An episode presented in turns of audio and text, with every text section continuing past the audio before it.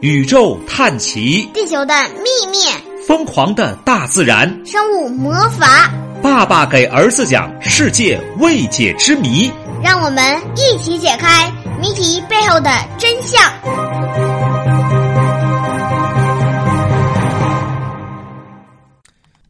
各位小同学好，爸爸给儿子讲世界未解之谜来了，我是老爸，我是廉颇。廉颇哇，今天我们讲的跟赵国有关。廉颇就是赵国的将士。对，赵国将士遗骨埋在何处？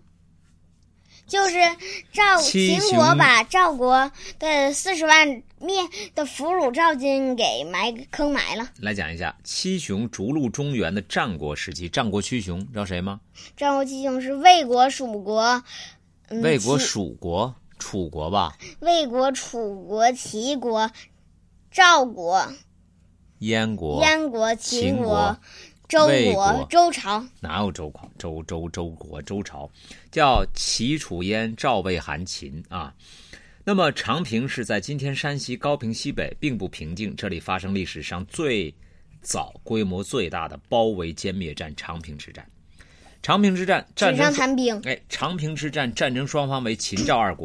前后耗时三年，据史书记载，秦军前后共坑杀赵国将士四十万人。从此以后，赵国再也没有办法跟秦国打了。战争的结果加速了秦国统一六国的进程。有人说，长平之战是战国时期形势的重要转折点。现在我们已经无法想象当时的惨烈。《史记》和《资治通鉴》两本史书都记载这场汉人听闻的战争。因为我在录这个《少年读史记》啊，这这段呢，我并没有做详细的讲解，但是讲赵国历史的时候会讲。你说了一个纸上谈兵，没错，就还有赵括。对，赵赵括的爸爸好像是什么赵来着了？是很有名的，很有名。赵什么来着了？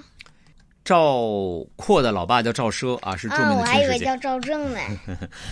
那么我们来说一下，在《史记》中，秦本纪和赵世家分别记载这场战争。综合起来的意思是：公元前二百六十二年，也就是秦昭王四十五年的时候，秦国攻打韩国。那秦昭王那时候还没有赵政呢，远了去了。那么这个取野王上党郡，然后呢，当时上党郡的郡守是一人生的，对，不想投降秦国，他便抢先一步归顺了赵国啊，并把上党郡的十七座城池也献给了赵国。啊，就是秦国打韩国，然后赵国说：“那我我我我我，那个这个上党郡说我不投秦国，我投赵国。”那么赵国接收上党郡，这引起秦国的强烈不满，决定出兵攻打赵国。秦国派出武安君白起带兵啊攻打赵国，而赵国先期派廉颇守，后来赵孝成王中了秦国的反间计，派只会纸上谈兵的赵括接替廉颇成为主席。他就知道纸上谈兵，就得听兵法，就跟一个大神一样乱乱说说的。但一上战场，他就跟个芝麻一样，啥都不动，还什么纸上谈兵、按兵不动呢，都是假的。这事儿你能怨赵括吗？能。为什么怨他？如果皇帝不用他，有用吗？没用啊。那还是皇帝无能吗？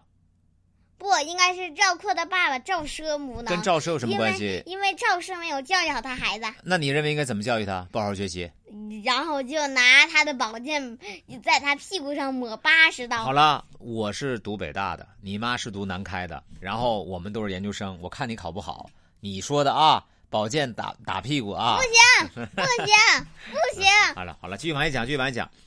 那么。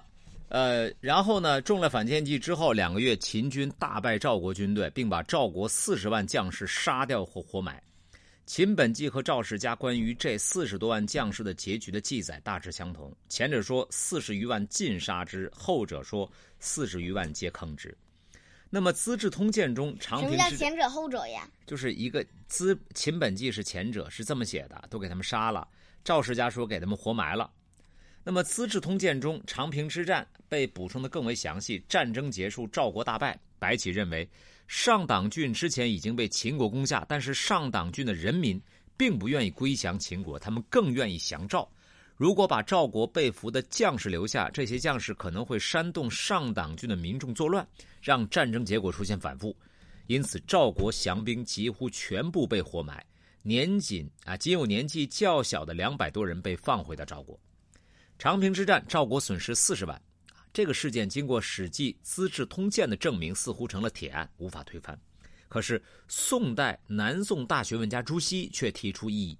在给学生上课的时候，朱熹多次讲：如果战争是以赵国四十多万将士被活埋为结局，那么想要坑杀这四十多万人，得多大的场地啊！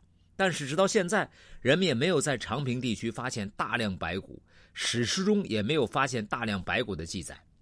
另外，如果长平之战中赵国损失了四十多万将士一事为真，这也并不是赵国军队的所有人数。《史记》记载，在此之后，秦赵之战中，赵军分别被消灭或俘虏九万、十万等大批将士，把以上损失的人数加在一块儿，再加上长平之战的四十多万，赵国军队总人数接近一百万。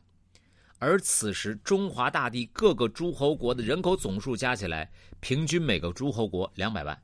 按这个数字，赵国与秦国的战争损失了全国总人口的一半啊！也就是说，赵国每两个人就是一个当兵的，这不可能的，对不对？两个有一个是女的行，那女的还有小孩、老人呢，那个男的，对不对？那老头怎么打，小孩怎么打，对不对？因此，长平之战，赵国四十多万将士被活埋的说法不准确。那么真相到底是什么呀？在长平之战到底损失多少士兵啊？赵国哪里才是他们被埋葬的地方，仍然是一个不不解之谜。哎，我感觉应该是坑埋。坑埋应该发现尸骨啊？那得多大坑？没准没准秦国，没准秦国他们挖的坑非常深，非常深，不会的，非常深，不会，那也能发现。我感觉那四十万赵军是这么整的，像个叠罗汉，一层接一层，一层接一层，一层接一层，一层接一层的埋上去的。好了，时至今日，山西高平还有一道白起肉的菜，相传两千多年的历史。长平之战惨绝人寰，白起杀了四十万赵军，当地百姓恨白起。